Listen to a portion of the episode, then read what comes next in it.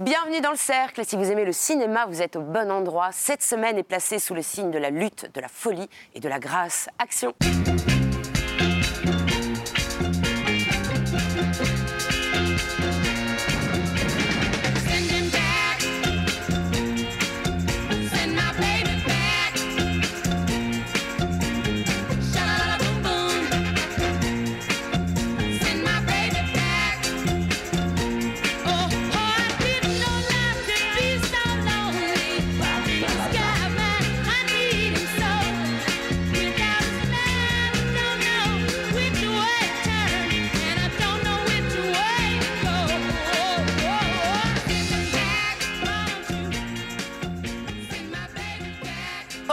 Du Cercle, cette semaine, May December de Todd Haynes, découvert à Cannes l'an dernier avec Nathalie Portman et Julianne Moore dans les mystères d'un amour interdit. Captive d'Arnaud Despalières, plongée dans la psychiatrie féminine à la fin du 19e siècle avec Mélanie Thierry, Josiane Balasco, Carole Bouquet et Marina Foyce. L'homme d'argile d'Anaïs Tellen avec Emmanuel DeVos et Raphaël Thierry dans une étrange romance. La couleur pourpre de Sam Blitz Bazaoulé, adaptation en comédie musicale d'un classique de la littérature afro-américaine 40 ans après la version de Spielberg. Dans La Grâce, première fiction du documentariste Ilya Pavlovsky, dans laquelle un père et sa fille traversent la Russie. Dans Le Dernier des Juifs, première réalisation du scénariste Noé Debré, Agnès Jaoui et Michael Zindel sont les derniers habitants juifs d'une cité de la banlieue parisienne. Pour aborder ce beau programme, je suis entourée de Frédéric Mercier de Transfuge. Salut Frédéric. Salut Lily. Chloé Caille de Culture Autrou. Salut. Salut à tous. Marie Sauvion de Télérama. Salut à tous. Bienvenue à Vacaen de French Mania. Salut tout le monde. Et le conférencier Kevin Ellerby. Bonjour à tous. On commence avec une très belle affiche. Dans May December, Julianne Moore interprète une femme condamnée pour avoir une relation amoureuse avec un garçon de 13 ans. Une relation May December, comme on dit en anglais. Nathalie Portman joue l'actrice qui débarque chez elle pour se mettre dans la peau du personnage avant un tournage. Et comme on est chez Todd Haynes, c'est en mélo, Ava Eh bien, pas que, parce que c'est un film qui défie les classifications. Alors, c'est à la fois un mélodrame, une comédie grinçante et sarcastique, un thriller euh, érotique et psychologique, même un film d'horreur, le tout accompagné d'un thème musical unique et obsédant qu'on vient d'entendre, emprunté à Michel Legrand et au messager de Joseph Lozé, et saupoudré d'effets de style, de caméra, euh, qui dessinent une ligne de regard euh, très perturbante, très singulière, et qui amplifie notre état de malaise, parce que c'est un film qui nous tient dans une position d'inconfort moral quand même du début à la fin. Alors et sur la fiche, et ça fait un bien fou, sur la fiche du film, on voit deux femmes et un miroir, ou je devrais dire en miroir, mais en réalité, Todd Haynes fait trois portraits. Alors celui de Gracie, donc, euh, qui deux décennies plus tard est toujours dans le déni hein, du crime qu'elle a commis et qu'elle a maquillé en conte de fées. Celui d'Elisabeth, l'actrice qui va l'incarner au cinéma et qui n'a pas peur d'abîmer les autres pour parvenir à ses fins. Et celui de Joe, le mari de Gracie, qui aujourd'hui a la trentaine, mais qui semble avoir un peu la même vulnérabilité que quand, quand il avait 13 ans, au moment où il l'a rencontré, et qui surtout va se retrouver un peu prisonnier de ce tandem de femmes très médiatiques. Donc c'est un sacré sac de nœuds. Et je vous ai rapporté une séquence qui se niche justement au début du film pour qu'on prenne la température et pour vous présenter les protagonistes. Alors voilà, Elisabeth vient d'arriver chez Gracie et Joe. Un barbecue a été organisé. Et vous allez voir, voilà, on est un peu dans un décor de quoi? De, de, de, de série américaine, euh, entre le soap et, et, et la série adolescente. Euh, ça semble être le jardin d'Éden, mais vous allez le voir, grâce à ces mouvements de caméra progressifs et ces zooms, on va se rendre compte qu'on est très loin du paradis. They're a very beloved part of this community. I can see that.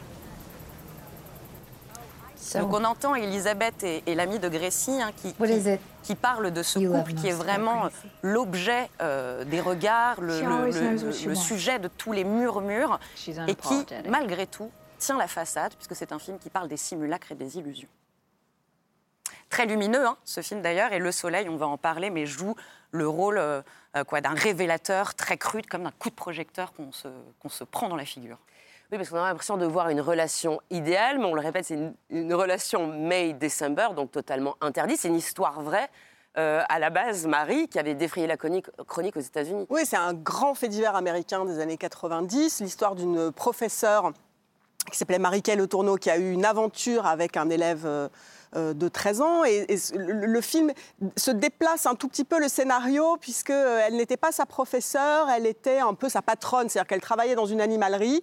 Et il est venu euh, en classe de 5e faire un petit stage, et on les a trouvés dans la remise, dans une position euh, tout à fait embarrassante. Et le film, évidemment, joue sur cet embarras. Ce qui est terrible, c'est que euh, comme dans la vraie histoire, elle a eu un enfant, ils se sont mariés quand elle est sortie de prison, parce que c'est une relation qui a été condamnée par la justice, et dans la vraie vie, et dans le film, à juste titre. Et, euh, et, et ils forment à présent une sorte de famille américaine idéale, c'est-à-dire que cette maison euh, merveilleuse en bord de lac, à Savannah, euh, et puis voilà, les, les- les beaux enfants qui vont partir à l'université. Et donc c'est ce couple qui se retrouve finalement, comme n'importe quel couple, au moment d'affronter euh, le nid vide, c'est-à-dire voilà, les, enfants s'en vont collège, partir leur vie. Et, et lui, ce personnage qui est, qui est un, un acteur remarquable, hein, Charles Melton, qui était vu dans une série qui s'appelait Riverdale qui a exactement l'âge du rôle euh, et qui est à la fois euh, ce beau gars athlétique euh, qui fait rêver les, les femmes et en même temps ce petit garçon de 13 ans qui a été la, la proie d'une adulte et qui ne cesse d'être une victime dans ce, dans ce film, quand bien même lui affirme ne pas l'être. Et une des plus belles séquences du film. Oui, Frédéric, je vous voyais prendre des notes et avoir l'air soucieux. Qu'est-ce qui se passe Non, j'étais- absolument, absolument d'accord avec tout ce que, tout ce Et que tu je viens. fais bien. Oui, j'ai bien raison. J'ai bien raison. Je suis- je suis- je suis, euh, suis- d'accord. euh, euh, moi, j'ai beaucoup aimé la, la position dans laquelle ce film nous met en tant que spectateur. On a une position un peu d'enquêteur dans ce film. C'est un film où tout fait signe. C'est-à-dire que ces mouvements de caméra dont tu parlais, en fait, Todd Haynes, je veux dire, euh, s'il il est l'artisan d'un registre, ça serait une sorte de maniérisme critique. C'est-à-dire qu'en fait, ces mouvements de caméra, ces zooms, l'utilisation de la musique de, euh, de Michel Legrand, euh, qui fait vraiment musique de suspense. Enfin, il y a quelque chose comme La ça dans, le film. C'est-à-dire, il y a des, compte. il y a des effets, il y a des effets dans le film qui sont extrêmement voyants, extrêmement comme ça, qui nous sortent un petit peu, qui nous mettent en distanciation de ce que Comme nous sommes en train de regarder, et qui crée comme le thème musical.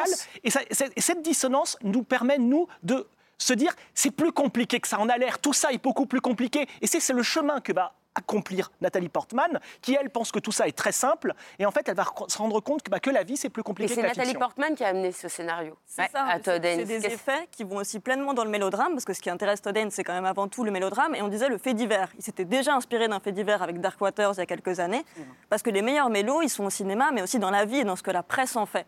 Surtout. Donc là, ce qui l'intéresse, ce qui est frappant dans son cinéma, c'est pas la représentation de la réalité, mais la reproduction. On vous a mis deux images à côté, regardez. Vous allez avoir à gauche le couple original et à droite, vous reconnaissez les acteurs du film. Donc il y a vraiment une ressemblance frappante. C'est ça qui est très intéressant dans May December. C'est ce, constamment ce mimétisme, ce jeu de miroirs. Il y a une scène qui est superbe, voilà, dans une cabine d'essayage. où Il y a plein de miroirs et on voit Nathalie Portman qui commence à prendre la posture de Julianne Moore sans que celle-ci s'en rende compte. Et ce qui est génial, ce que Todd Haynes fait, c'est que l'écran va servir aussi de miroir. Le spectateur regarde à la chance, ce cadeau de voir ces deux actrices côte à côte qui vont commencer à s'imiter. Ça, je trouve ça assez génial.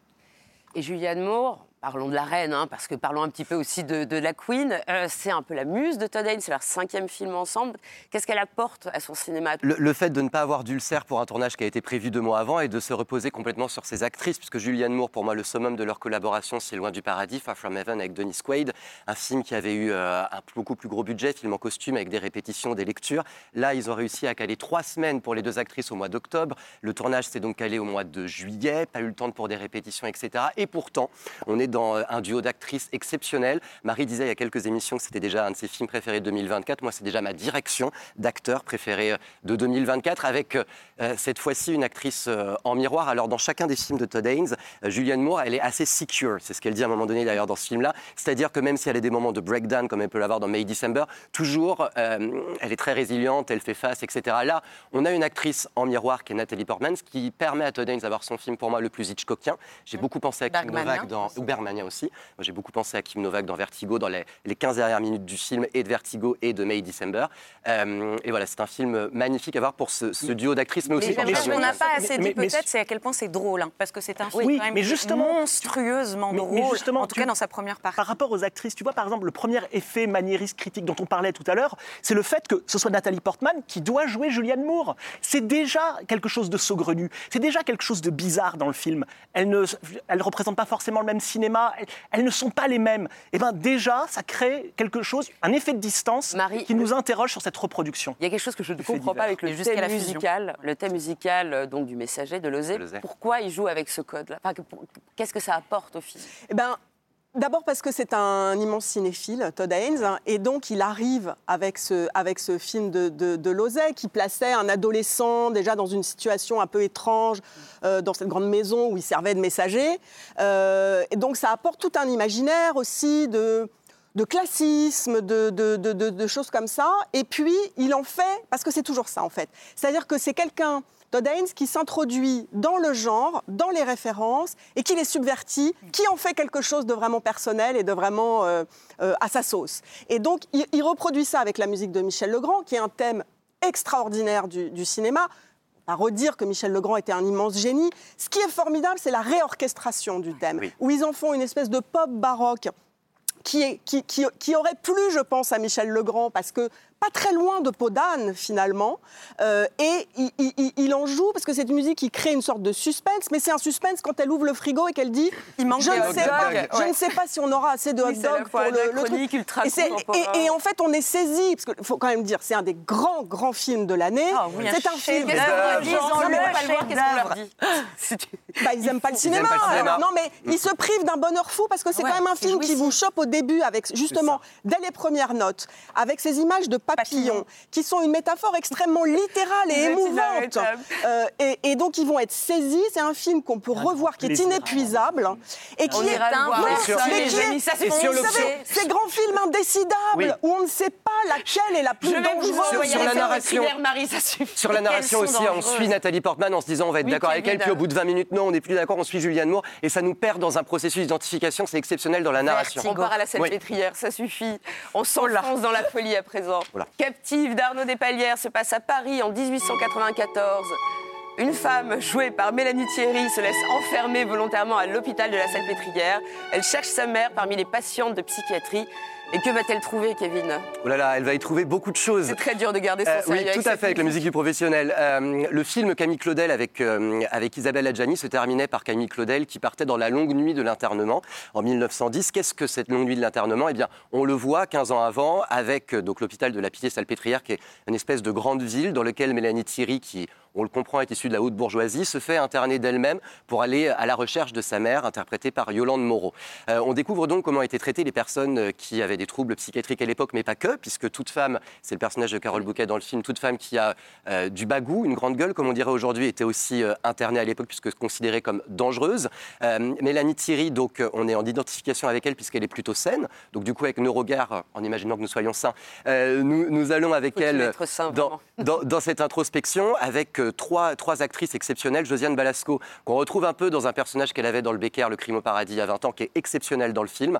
Euh, Marina Foïs, qui a quasiment pas de dialogue et qui est une espèce de silhouette droite, on dirait Madame Danvers dans le Rebecca Hitchcock que j'ai particulièrement aimé. Puis Carole Bouquet, ça fait longtemps que j'avais pas vu Carole Bouquet aussi libre dans son jeu et qui donne une formidable partition ici. Le travail sur l'image est exceptionnel. Je note le nom quand même du chef opérateur David Chisalet qui arrive à recréer une lumière totalement naturelle. On a vraiment l'impression qu'on est dans ces espèces de dépendance de la salpêtrière avec un maquillage très naturel pour chaque actrice aussi. Euh, petit bémol peut-être sur euh, ces espèces de zoom qu'on a euh, souvent au milieu des scènes. On a l'impression du coup d'être en immersion avec Mireille Dumas dans un documentaire à la salpêtrière. Oui. Euh, Vous êtes trop... Bah non, c'est pas faux. mais, euh, mais voilà, mais autrement, c'est voilà, Yolande Moreau également qui donne une partition très très douce. Et puis euh, ce, ce dernier plan qui nous fait reconsidérer le film aussi. Moi, j'ai trouvé que c'était très intéressant. Mais parce qu'il y avait eu le bal des folles de- par Mélanie Laurent il y a, il y a quelques temps. que- En tout cas, il y a toute, Pourquoi on y une, y a toute tradition du film qui se passe en, euh, en hôpital psychiatrique. Évidemment, l'histoire de, je dirais, la femme qui devrait ne pas être folle et qui rentre dans un asile psychiatrique, on pense à Shock Corridor de Oui. Samuel Fuller. Moi, j'ai pensé beaucoup à Shutter Island de Martin Scorsese pour une raison très simple, c'est que comme euh, Scorsese, d'une certaine façon, le réalisateur cherche à mêler à la fois, on va dire, le film psychiatrique, le thriller psychiatrique, et en même temps le mélodrame le mélodrame d'une femme. Et c'était exactement le projet de Shutter Island.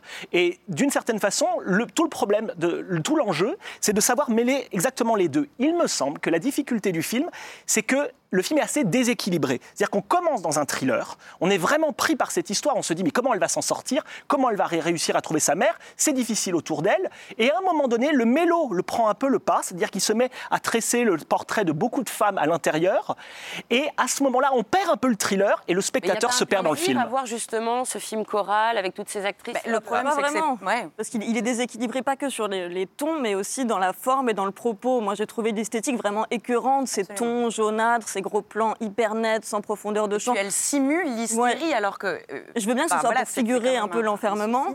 Mais comme le propos est derrière un petit peu faible, quand on a une forme aussi intense, aussi appuyée, il faut un propos narratif ou une intrigue derrière pour pouvoir le soutenir. Et là, je trouve que c'est vraiment pas le cas. On oublie après 30 minutes de film qu'elle est là pour récupérer sa mère, comme si on savait que ça n'avait pas de réel intérêt narratif.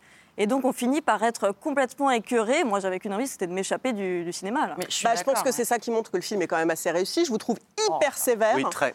Euh, parce Ce recours que euh, systématique du gros plan, il t'a pas usé au bout d'un moment. Ben, non, parce que moi j'ai trouvé le- de- le- d'abord la mise en scène extrêmement contemporaine, évitant complètement le côté empesé du costume, etc. Je trouve le film très vivant.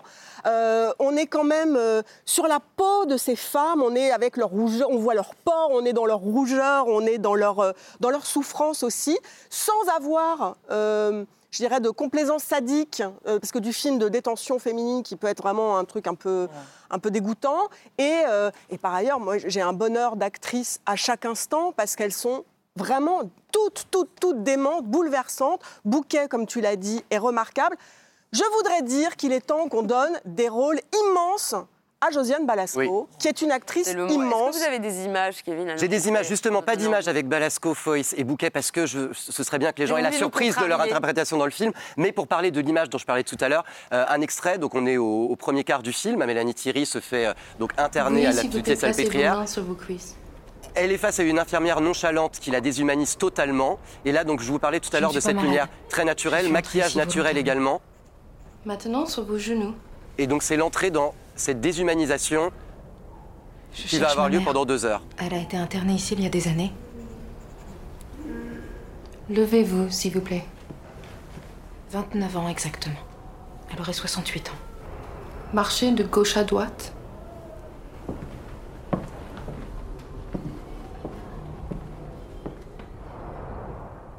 Maintenant, de droite à gauche.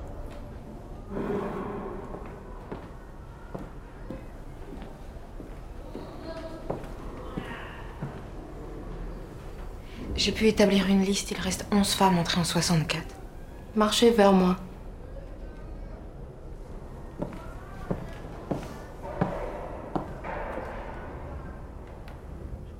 J'aimerais obtenir de pouvoir les rencontrer. Après l'enfermement psychiatrique, je vous propose que nous nous libérions par un regard. Dans L'homme d'argile, le premier long métrage d'Anaïs Tellen, Emmanuel DeVos joue une artiste contemporaine qui trouve dans le gardien de sa maison de famille, Raphaël Thierry, solitaire et borgne, une sou- source d'inspiration et plus si affinité, n'est-ce pas. C'est un peu ça, c'est une relecture de La Belle et la Bête. Il y a donc ce, gardien de, de château au physique assez ingrat qui pourtant a une vocation pour le beau. Il aime jouer de la cornemuse au clair de lune tout seul le soir. Il cherche une forme d'accomplissement par la musique, par l'art et donc la beauté. Il va rencontrer Garance, jouée par Emmanuel DeVos, qui elle se rend monstrueuse via l'art. Donc elle est toute tatouée, elle se met en scène dans des performances d'art contemporain et elle va permettre au personnage de Raphaël d'accéder justement à la beauté, non pas en devenant artiste, mais en devenant œuvre d'art lui-même. Je vous ai rapporté un extrait, c'est leur première rencontre. Vous allez voir comment Anaïs Tellen joue avec les codes du conte. On est de nuit, Raphaël est réveillé par des coups de klaxon incessants.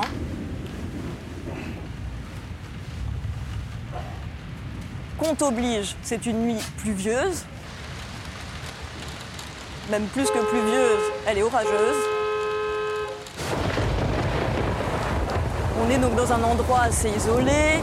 Et ce lieu que Théane nous avait déjà filmé au début du film, là, elle va le rendre complètement mystérieux, complètement inquiétant, pour en faire véritablement un décor de conte qui va être propice à la rencontre entre ces deux êtres. Et là, regardez le travail d'éclairage sur les visages.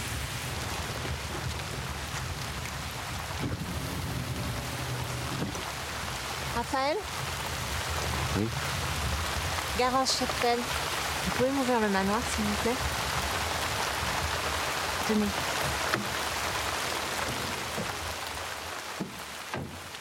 c'est assez fascinant. On a Raphaël, son visage est coupé en deux, un, visa- un côté éclairé, l'autre sombre.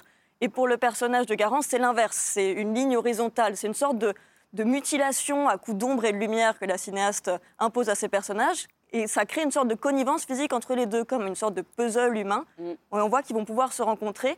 Et justement, que cette rencontre va donner lieu à l'accomplissement d'une forme de beauté. Alors Raphaël Thierry, il est à l'origine hein, de ce film. On s'intéresse à lui depuis Rester vertical avec Guy Roddy. Pourquoi il fascine autant le- les cinéastes Bah, il a une allure, un physique, une gueule, une sensibilité particulière. Et, et le film, tu le disais, parle de ça, hein, de la déconstruction des canons euh, classiques de beauté, de, de nous apprendre à regarder autrement. Donc voilà, il y a une forme d'éducation du regard, ou en tout cas d'émancipation du regard.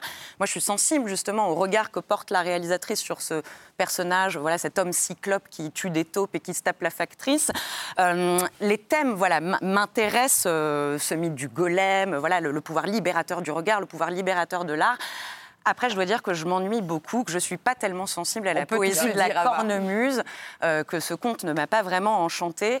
Euh, ouais, non, j'y trouve malheureusement pas mon compte parce que je vois qu'il y a de bonnes idées euh, dans des scénettes, mais qu'elles ne s'incarnent jamais vraiment ces idées. Pour moi, c'est très théorique tel que tu le racontes, et c'est assez fascinant sur le point de vue théorique, intellectuellement stimulant, mais visuellement, j'ai Et Marie, de comme retrouver euh, résistance. Emmanuel DeVos une semaine après euh, Un silence de Joachim Lafosse, ça vous fait plaisir? Ça fait toujours plaisir de voir Emmanuel DeVos, surtout qu'elle est, elle est très bien en artiste visionnaire qui est à la fois euh, autoritaire et, euh, et, et- et enveloppante. Il y, a, il y a de belles scènes, je trouve, euh, dans le, qui, qui- qui consistent vraiment à la montrer au travail et à montrer que chaque fois qu'elle euh, pétrit sa, sa sculpture, puisqu'elle va faire une sculpture à partir de, de Raphaël, lui a l'impression que c'est lui, lui qui est caressé en réalité. C'est-à-dire que là, il se joue quelque chose d'érotique, d'un peu trouble, qui me passionne beaucoup. Et j'aime beaucoup, finalement, qu'elle qu'elle raconte euh, ce truc.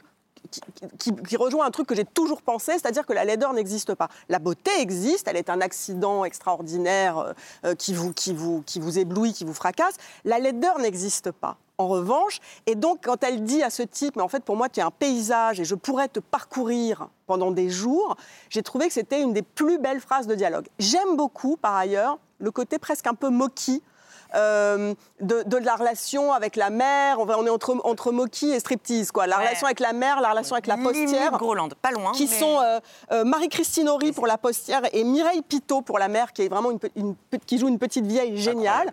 Après, c'est toujours la difficulté. Voilà, c'est un premier film vraiment intéressant. Il ne faut pas l'ensevelir sous les, les compliments non plus. Il- trop de bizarre, reproche. trop de cornemuse dans les piscines vides finit par créer une sorte de, de bizarrerie forcenée, quoi. Et maintenant, le remake d'un classique du cinéma américain.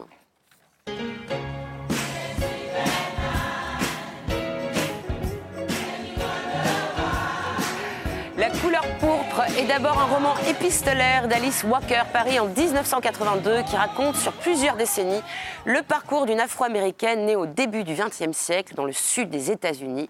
Il a été adapté en 1985 par Steven Spielberg et en 2024, sous la direction du Ghanéen Sam Blitz Bazawoulé, il devient une comédie musicale. Kevin. Il redevient une comédie musicale pour un film qui doit être compliqué à distribuer en France, tant il est euh, important.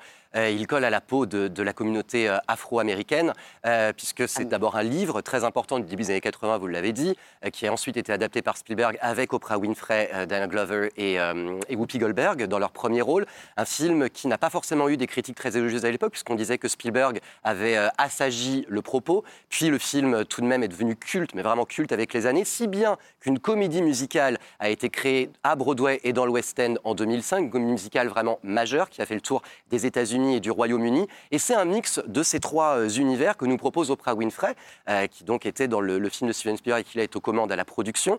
Euh, donc un film qui mêle un petit peu de l'adaptation du livre, et puis un petit peu euh, du film de Spielberg, et puis un petit peu de ces comédies musicales du Broadway et du West End. Ce qui nous donne un film avec très intéressant dans les scènes dramatiques, puisqu'encore une fois, l'histoire du patriarcat, je vous montre dans deux secondes, l'histoire du patriarcat dans la communauté noire post-esclavagiste et ce sont des histoires très majeures à raconter puisque rares. Cependant, il est vrai que les numéros musicaux qui marchent à Broadway dans le West End deviennent ici euh, quelque peu superficiels. On a l'impression de voir On un mauvais épisode de Glee. C'est pour cela que j'ai décidé de ne pas vous montrer un, épisode, un, un numéro musical, mais plutôt une scène avec cette femme forte, euh, donc le personnage de Sophia, qui est joué ici par Daniel Brooks. Vous allez voir, puisque dans le film, dans le film, on comprend qu'il faut être, avoir de la gouaille, être une femme forte pour se soulever contre le patriarcat. Et c'est justement ce personnage de Sophia, anciennement donc euh, Oprah Winfrey. No trouble at all. Just big. Who the daddy? Apple. I ain't gonna let you marry my son because you in the family way. Petty guy like you can take his mind, but you can't have his money. He ain't got no money. See, my sister and her husband say I can live with them as long as I please. Now I come here out of respect. But if there ain't none to get, that sure ain't none to get. Don't keep me waiting. Pour les, pour les gens, juste pour les gens qui, ne sont- qui- qui n'aiment pas la comédie musicale, euh, ce sont pas les scènes, enfin le- le- le- les scènes ne sont pas toutes en comédie musicale, c'est vraiment, ce sont des numéros pour parler de l'état d'esprit des personnages Qui avec des chants, interviennent quand même toutes les 10 minutes. souvent, avec des chants de gospel très importants et majeurs encore une fois pour la communauté afro-américaine. Mais qu'est-ce que cette version Est-ce que vous mentionniez celle de Spielberg Qu'est-ce qu'elle apporte cette version par rapport à Spielberg? J'aurais jamais pensé dire ça, mais la version de Spielberg paraît tellement âpre à côté, Ah là paraît là. tellement dans le réel, Mais à oui. côté de celle-ci. C'est euh, extraordinaire. Le film avait été euh, mal accueilli à l'époque. Moi, je trouve que c'est un très beau film. C'est un film que j'ai beaucoup, beaucoup revu de Spielberg. D'abord, c'est l'apparition de Whoopi Goldberg à l'époque était extraordinaire. Et je trouve que c'est un film qui pose des questions extrêmement compliquées dont tu parlais sur euh, le post-esclavagisme et effectivement sur le patriarcat, euh, notamment et évidemment le, rapport à l'Afrique euh, qui était très important dans le film. Euh, le problème ici, c'est que tu aurais dû montrer une scène de comédie musicale parce qu'au moins on aurait vu quelque chose d'à peu près réussi. On aurait vu une, on aurait vu une Ah chorégraphie, on aurait vu, on aurait vu, on aurait vu, on entendu une chanson, on aurait vu quelque chose. Le problème du film, c'est qu'il n'y a pas de scène. Tu disais, tu parlais de, de- du problème, enfin, de Broadway, de ce truc. En fait, c'est pas des scènes, c'est des tableaux qu'on a. Ça veut dire qu'on a l'impression de, de voir quelque chose qui ne fait qu'illustrer quelque chose qu'on devrait déjà connaître. En fait, on n'est jamais à l'intérieur d'une scène, on n'est jamais auprès d'un personnage, on n'est jamais auprès d'une situation. On est dans rien, on est dans une, on est, dans une espèce de livre d'images, on est dans une espèce de livre Livre d'images de- illustré, musical, euh, Sans musical, sans émotion. euh, c'est- Sans aspérité, c'est- les combats de, de- de- de l'héroïne et les souffrances de l'héroïne sont complètement aseptisés. Non mais c'est vraiment... C'est- euh, c'est terrible, C'est un ce peu film. terrifiant. Alors, ouais. vraiment, le film est, pas, le film est une cata. Reste qu'il y a un aspect intéressant, c'est-à-dire que le film de Spielberg, que je préfère infiniment, gommait totalement la dimension lesbienne de Oui, Silly, Tout à fait. qui réapparaît ici. On, pas on voit que... mais Il y a un trouble érotique. Il y a un trouble érotique dans le film Bah, de bien Spielberg. La première fois qu'elle Non apparaît. mais là il est plus surligné. Non, mais mon Pas loulou, euh, tu peux pas Oui, qu'il y a bah, un trouble il érotique il parce que tu voilà, que avais projeté. Il n'était pas dans le film. vois. dans ta tête, Frédéric. Donc, euh, J'avais 7 ans quand j'ai bon, découvert. Mais après, le, le- le- le film est très mauvais. Oui, mais ça permet, cependant, ça permet à un jeune public d'aller peut-être vers le film et in fine le livre, hein, surtout début 80, qui est très fort à quelqu'un de 15 Et ans. de qui êtes redécouvrir le film de Spielberg. C'est dommage parce que ce film, il va donner raison aux détracteurs de la comédie musicale, parce que c'est niais. La, la- musique vient ajouter seulement une petite poudre de légèreté, alors que déjà le film a du mal à être grave, à être sérieux.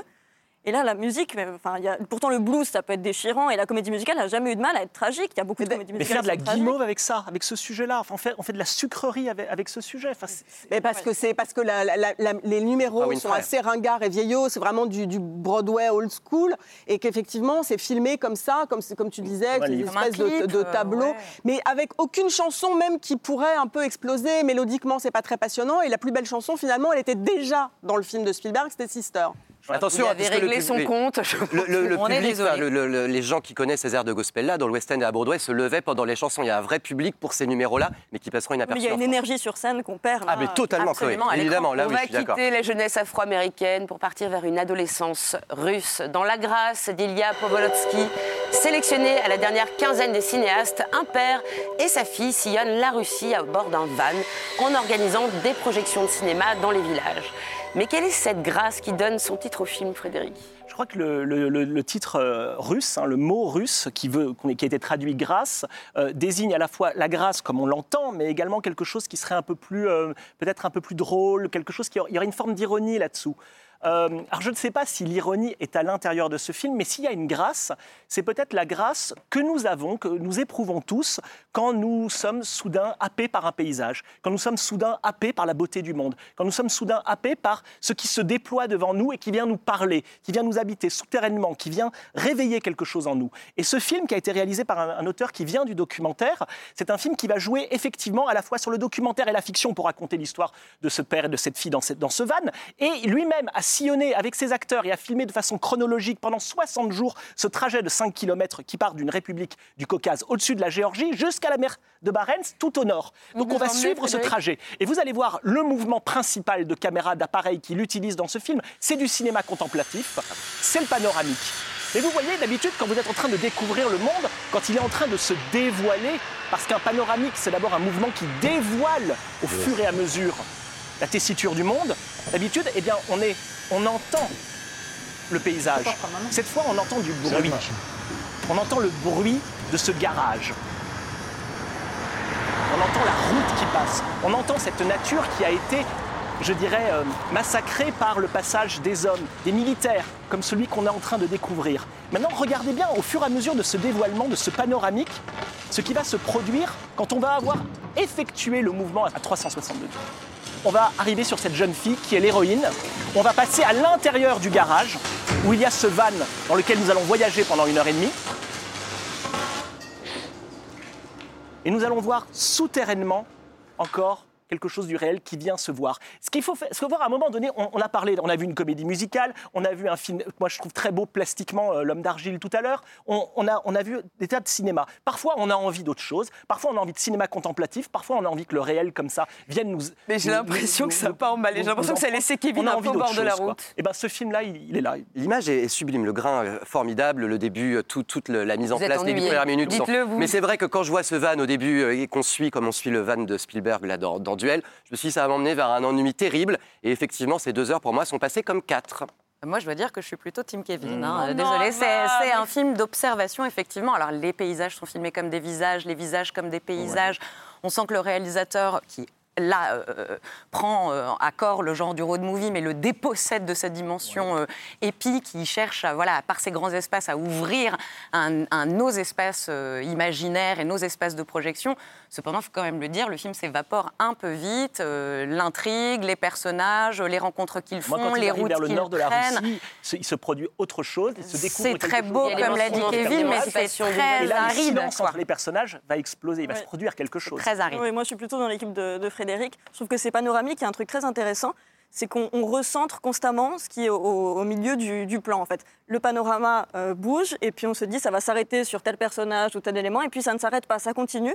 Et donc avec un seul mouvement, un seul plan, il parvient à mettre divers enjeux narratifs et à vraiment créer un contexte spatial que je trouve assez intéressant. Après le père et la fille, un fils et sa mère. Dans Le Dernier des Juifs, le premier long métrage du scénariste Noé Debré, un jeune homme de 27 ans, joué par Michael Zindel, vit seul avec sa maman, Agnès Jaoui. Ils sont les derniers juifs de leur cité. Elle veut patrir, il veut rester. Est-ce que c'est un drame ou une comédie, Marie? Eh ben, c'est un drame drôle et une comédie triste, et c'est ça qui est bien. C'est un film très intelligent, surtout, euh, qui parle effectivement donc de cette d'une communauté qui est en train de disparaître. Dans, le- dans- voilà, le film raconte ça, euh, qui veut qui veut partir. Mais alors partir pour aller où? Bah, c'est- vertigineux comme question. Où est-ce qu'on va quand on est juif en France? Et, et évidemment, le film pose la question. Mais c'est quoi être juif? Alors et comme il la pose finement, sans la poser en réalité à travers ce portrait d'un jeune homme euh, qui est une espèce de clown lunaire joué par une merveille d'acteur, euh, eh ben on est absolument ému et amusé et intrigué parce que le film est très surprenant. Moi, je vous ai apporté un petit extrait qui est au début du film pour poser cette, relation entre le fils et sa mère. C'est un soir de Shabbat. Euh, et alors, il faut savoir que lui, c'est un jeune vieux, que c'est lui qui fait les courses, c'est lui qui fait la popote. Et alors, regardez comme en un plan, vous avez tout. La modestie de l'intérieur, la famille réduite à deux personnes, et puis, derrière les fenêtres, cette cité ordinaire où ils ont toujours vécu. Elle, elle dit des horreurs, elle est comme plein de mères, euh, voilà, les péruviens, les... Et regardez tout à coup, il y a un os dans le poulet. Qu'est-ce que c'est cet os? À la première bouchée, Ils sont gros, c'est-à-dire. elle sait que le Ah, poulet le gros de n'est partout. pas cachère. Vous savez pourquoi? Parce qu'il n'y a plus d'épicier cachère dans la cité. Parce que tout le monde s'est barré. Et là, C'est un poulet d'élevage, j'imagine. Non mais tu, tu l'as acheté où? Bah, cachère. Ce poulet-là, tu l'as acheté au cachère. Ouais.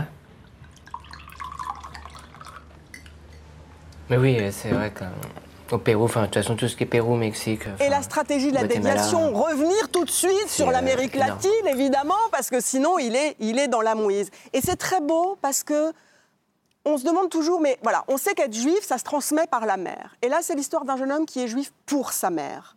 C'est lui la mère juive, presque. Et, C'est euh, voilà, c'est vraiment un, premier long qui est euh, qui est une excellente surprise de l'année. Alors Noé Debré, on le connaît pour, euh, en tant que scénariste hein, du Monde est à toi, euh, Dipan, euh, la série Parlement. Qu'est-ce qu'il est euh, Comment on pourrait le définir en tant que metteur en scène, euh, Chloé? Mais il a une grande finesse d'écriture. Moi, il y a une scène qui m'a vraiment bouleversée. Tu parlais de personnage mythomane. À la fin, il va aller voir sa mère et lui mentir en lui disant qu'elle n'a pas besoin d'avoir peur, parce que lui n'a pas peur. Donc si elle part, il ne faut pas qu'elle s'inquiète. Et le personnage mentait avant par lâcheté et par loisir, et là, c'est la première fois qu'il va mentir par acte de courage. Et ça, je trouve que c'est une façon extrêmement intelligente de figurer ce passage à l'âge adulte, justement.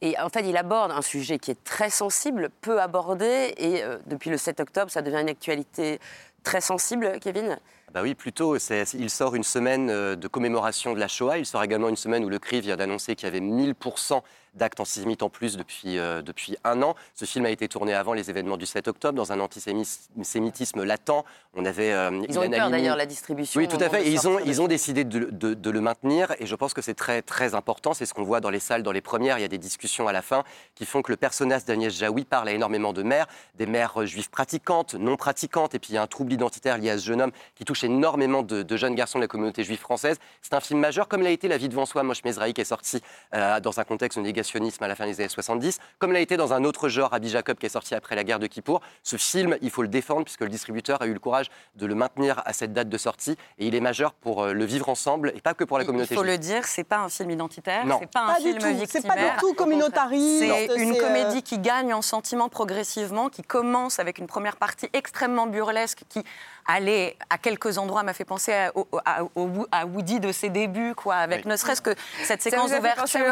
Oui, un peu, ne serait-ce que par cette caméra qui descend du ciel, euh, par l'ouverture et qui filme comme ça une place, un marché, et puis après qui va euh, nous faire rencontrer ce personnage maladroit, mythomane, euh, obsédé par plein de choses. Moi, je trouve que l'air de rien, Noé Debré arrive effectivement à toucher du doigt euh, des problématiques contemporaines très complexes, à parler du vivre ensemble, et surtout à, à nous rappeler que la comédie peut nous rappeler à une humanité commune. Et, ça, c'est quand même très très rare. Ça fait extrêmement euh, de bien. Frédéric, je vous sentais un peu plus circonspect. Non, non, moi je suis, euh, je, suis, je suis quand même épaté. Par- pour moi, l'événement du film, c'est ce, ce jeune comédien que je ne connaissais pas, Michael. Zindel. Euh, Extraordinaire. On l'avait découvert dans Jeune Égolerie, qui est un peu la saison maison deux. de Noé Moi, il m'a vraiment, ça m'a vraiment fait penser le personnage, sa caractérisation, sa façon d'interagir avec le monde, parfois sa façon de, se- de- de mentir, mais également sa, prétention parfois, il m'a fait penser à Pierre Richard. Un peu. Je trouve qu'il y a quelque chose d'un peu de Pierre Richard. Mais qui serait matiné de Jean-Pierre Léo. Alors, parce que, euh, ouais, Antoine Douanel, ouais, enfin, il y a- il y a- il y a un ouais. peu Et de d'ailleurs, je quoi. trouve que la, la modestie de la réalisation du film m'a fait penser à certaines comédies des années 70, qui se posaient d'ailleurs la question, on va dire, du vivre ensemble, hein, pour le dire, pour le dire vite. Ce que j'ai beaucoup aimé par rapport à la question euh, dont, dont vous parliez, c'est que le film euh, réinvente presque un pittoresque. J'ai trouvé ça très beau, en fait. C'est-à-dire qu'on on va prendre des particularismes, on va en faire quelque chose d'un peu pittoresque, on va s'amuser avec ça pour créer justement une possibilité de regarder la différence des de autres, de s'en amuser et de faire communauté. Est-ce qu'on a le temps de parler du... Il y, a- il y a juste, moi, une On séquence où- tout, qui m'éclate.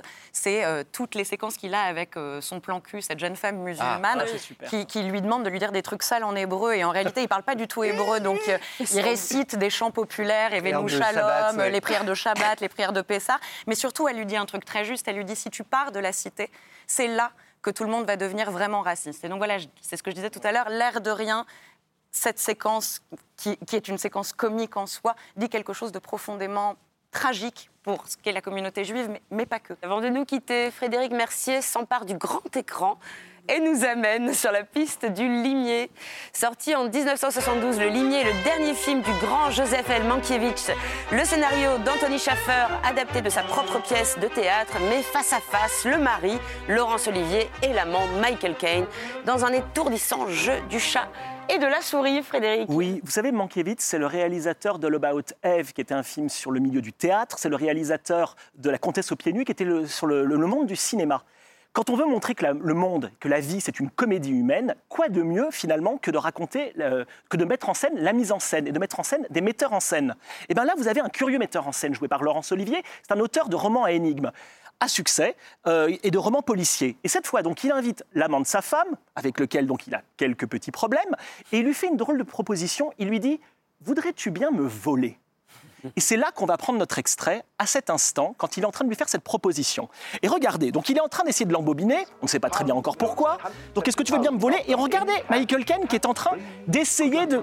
Ça commence à lui plaire cette situation. Il va être son acteur. Hop, il, en... il endosse le costume du clown. Il est son acteur. Le metteur en scène lui dit N'oublie pas tes accessoires. C'est tes gants. Le salut. Allez, la comédie va commencer. Il ouvre pour aller dans le jardinet, mais là, hop Et non, montage alterné, on est à l'intérieur. On est chez le metteur en scène. Et regardez bien ce décor, cette musique de thriller. Regardez bien cette plongée alors qu'il est en train de partir dans les coursives. Cet automate bi- bizarre, cet autre automate. Regardez ces ombres expressionnistes partout. Cet escalier au- autour duquel on tourne. Et ces accessoires de théâtre, cette bouée factice, ce squelette. Et regardez bien Laurence Olivier, le metteur en scène, en train d'ourdir son plan comme un docteur Mabuse, complètement pris par son jeu. Là, il est en train de faire quelque chose dans l'ombre, dans les coulisses du théâtre, où il met en scène sa pièce. Et là, la comédie peut commencer. Et c'est quoi cette comédie? C'est la comédie du clown. C'est une comédie burlesque. Regardez comme il arrive avec son échelle. Et lui, il pense qu'il est simplement en train de jouer sa partition. Mais non, l'autre derrière est en train d'aller au bout de sa manipulation. On ne sait pas trop. Il est face des preuves. Des preuves de quoi? La comédie reprend. Et là, il joue parfaitement son scénario sur le terrain de croquet. Avec ce zoom arrière. Évidemment, la chute. Lui, satisfait, le scénario se passe comme on veut. Et on a même droit au coup de chapeau. C'est un film sur le faux semblant, c'est un film sur la manipulation, c'est un film qui vous manipule, c'est un film où on ne sait jamais où est la mise en scène, où est l'actorat. Et je dois dire qu'en préparant cet extrait, j'ai appelé notre ami Philippe Rouillet. Et Philippe Rouillet m'a dit J'ai vu ce film quand j'avais 12 ans. Et c'est un des films qui a décidé de ma carrière. Waouh Ah là là là là là Donc, là Allez revoir ou découvrir sur grand écran Le Limier avec vos enfants, j'en ai fait l'expérience, c'est génial. Oui. Oh, merci beaucoup, Frédéric. Ça m'a donné immédiatement envie euh, de, de le revoir. Ouais. Que- Quels sont vos souvenirs euh, du Ben moi, je l'ai découvert euh, enfant aussi. Alors, je ne sais pas si j'étais tout à fait consciente de la gravité de ce qui était en train de se Il y avait un type chelou. Mais voilà. Mais en revanche, le ludisme du film me fascinait. Les marionnettes, les automates, euh, le labyrinthe, ces, ces jeux de rôle. Et c'est rigolo parce que j'ai vu Saltburn il y a quelque temps de Emerald Fennell et j'y ai trouvé plein d'éléments de points communs avec le limier. Un labyrinthe, des jeux de rôle, un récit à twist et à trous. Enfin voilà. Comme quoi, il a vraiment ce film marqué des imaginaires euh, de cinéphiles et de cinéastes sur des, plusieurs générations. quoi. Et puis c'est le dernier film de Mankiewicz qui, euh, qui du coup a un casting très resserré puisqu'il est encore dans ses douleurs dorsales et le traumatisme de Cléopâtre, merveille des merveilles dans sa version de 4h30. Euh, et du coup c'est une merveille de mise en scène puisqu'il est capable de diriger 4000 figurants 10 ans avant et là on n'a que deux comédiens et c'est euh, c'est brillant. Quasi. Merci à tous et à toutes. Dans le prochain cercle, nous parlerons entre autres du très attendu La zone d'intérêt de Jonathan Glazer, Grand Prix du dernier festival de Cannes, Argyle de Matthew Vaughn et Le Bonheur est pour demain de Brigitte Si. Vous pourrez retrouver nos débats sur MyCanal et écouter cette émission podcast sous le titre Le Cercle Cinéma. Je vous laisse avec nos recos et j'attends impatiemment les vôtres sur les réseaux sociaux. Tant qu'il y aura du cinéma, on sera là. Moi, je vous recommande d'aller voir L'homme d'argile d'Anaïs. C'est une relecture astucieuse et audacieuse de La Belle et la Bête. C'est un premier film très intelligent, autant dans son propos que dans sa plastique.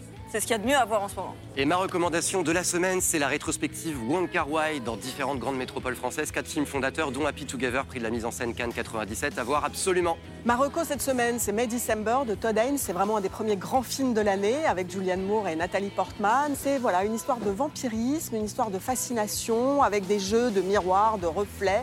Courez-y. Moi je vous conseille d'aller faire d'aller voir la reprise du Limier de Joseph Mankiewicz, son dernier film, un film de manipulation, un film d'escrocs, de, de faux semblants. Allez-y en famille, tout le monde se fait avoir, c'est grandiose. Et ben moi, comme Marie, je vous recommande May December, le nouveau film de Todd Haynes. Si vous aimez le cinéma de Todd Haynes, bah, vous allez vous régaler. Et si vous n'aimez pas le cinéma de Todd Haynes, bah, vous allez vous régaler quand même. Bonne séance. Le film, moi je l'ai vu deux fois. On a envie de lui faire un câlin après.